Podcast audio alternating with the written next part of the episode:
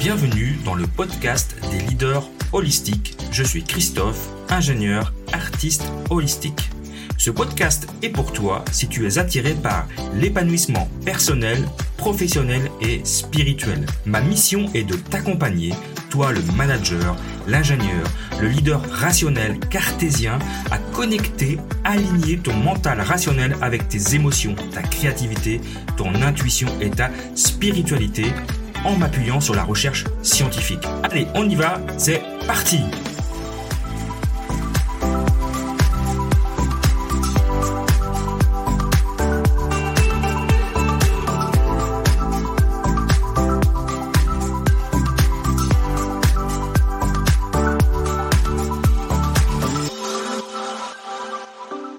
Bienvenue dans ce nouvel épisode du podcast Leadership Holistique et aujourd'hui je vais vous parler d'un film qui a eu très très gros impact sur ma vie quand j'étais jeune, puisque c'était un film des années 80, et un film qui m'a fait pleurer, on peut le dire, en tout cas qui est une fin très triste et euh, qui m'a beaucoup ému et qui m'a beaucoup impacté, vraiment énormément d'émotions.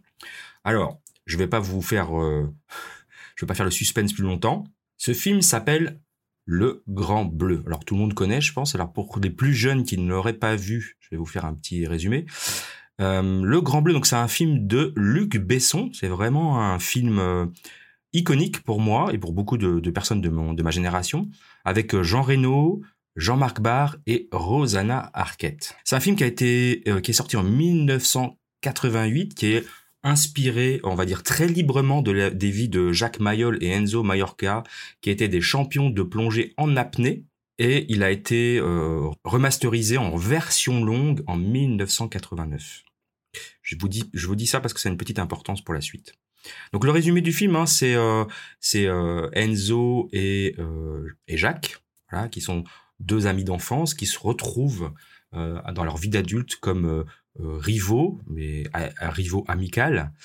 Euh, il y en a un qui est italien, d'autre qui est français. Ils sont champions d'apnée euh, nos limites et ils se retrouvent, ils se retrouvent en Sicile pour un pour un championnat. Et, et dans l'histoire, Enzo, donc qui est joué par par Jean Reno, c'est un vrai Italien macho, mangeur de spaghettis. Enfin, c'est un peu la caricature.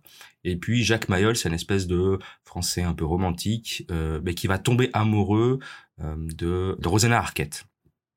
Et donc tout le film euh, explique un peu leur, leur, interaction. On a de magnifiques euh, vues de plongée. C'est un peu pour ça que ce film m'a beaucoup plu. C'est parce que, comme vous le savez, en tout cas pour ceux qui ne le sauraient pas, je suis un grand adepte de la plongée. Alors la plongée en apnée, euh, c'est pas mon point fort, hein, on est clair, mais j'ai adoré ces images, euh, les, comment dire, les, plongeurs qui nagent avec les dauphins. Enfin, c'est toute cette, partie aquatique m'a beaucoup plu.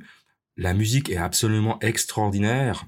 Euh, la, musique, elle est de euh, Eric Serra, donc qui est le, célèbre compositeur qui a fait beaucoup de musique de film pour Eric Besson, pour Luc Besson, pardon. Tout ça donne une ambiance assez fantastique. Et en fait, moi, ce film, je l'ai vu pour la première fois donc en 88, et j'étais mais scotché, scotché.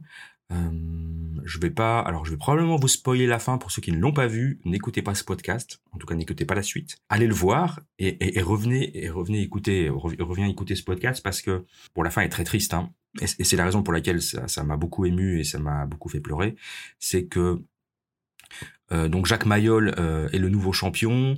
Enzo veut absolument le battre et le battre contre au risque d'y perdre sa santé et il le bat dans une dernière épreuve, mais il va il laisser la vie parce que quand il remonte, il meurt dans les bras de, de Jacques Mayol, qui est son plus fidèle ami. Et donc euh, Jacques ne s'en remet pas. Il est euh, il est, il est pourtant, euh, il a pourtant la, rencontré l'amour. Hein, donc l'actrice qui, qui joue, euh, c'est Rosanna Arquette, qui est, qui est toute magnifiquement, magnifiquement belle, et elle, est, elle lui avoue qu'elle est tombée enceinte de lui, qu'elle attend un enfant de lui, mais malgré tout ça, il décide de replonger à nouveau et, euh, et de rejoindre les dauphins et on, on, ne le reverra jamais. Il, quitte la lumière pour rejoindre un dauphin la noirceur des profondeurs. Donc euh, voilà, c'est une fin extrêmement triste. Et d'où le côté, euh, bah, ça fait pleurer, bien évidemment, ça m'a beaucoup ému. Et même si à l'époque j'étais peut-être pas aussi sensible que je ne le suis maintenant, parce que ben, en 88, 89, j'avais 20 ans. Et à 20 ans, euh, j'étais très très loin de mon éveil spirituel, c'est le moins qu'on puisse dire. Mais j'ai quand même, euh, voilà, j'ai été très touché par ce film, à tel point que, euh, donc en 89, quand la version longue est sortie et qu'elle était projetée à Paris au Grand Rex, j'ai fait le déplacement. Donc moi, j'étais étudiant au Mans à cette époque, j'étais en prépa, en, en maths sup, maths hein, prépa pour école préparatoire aux grandes écoles d'ingénieurs. Et donc je suis monté à Paris avec des amis et euh, je suis allé voir au Grand Rex la version longue. Alors c'était juste euh, extraordinaire d'aller aller voir un film au Grand Rex, euh, c'est absolument fantastique.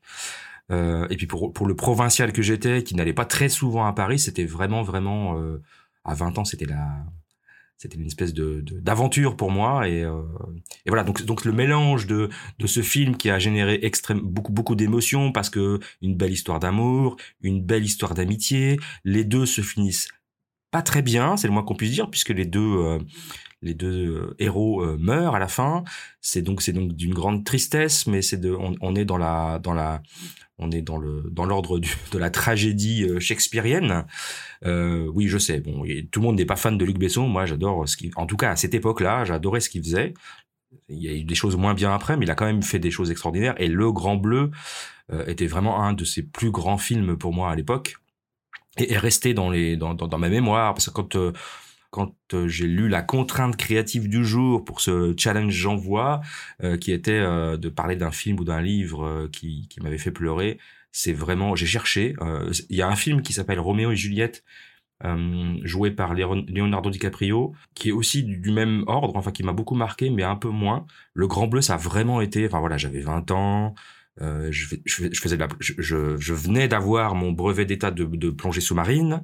J'étais en, en, prépa.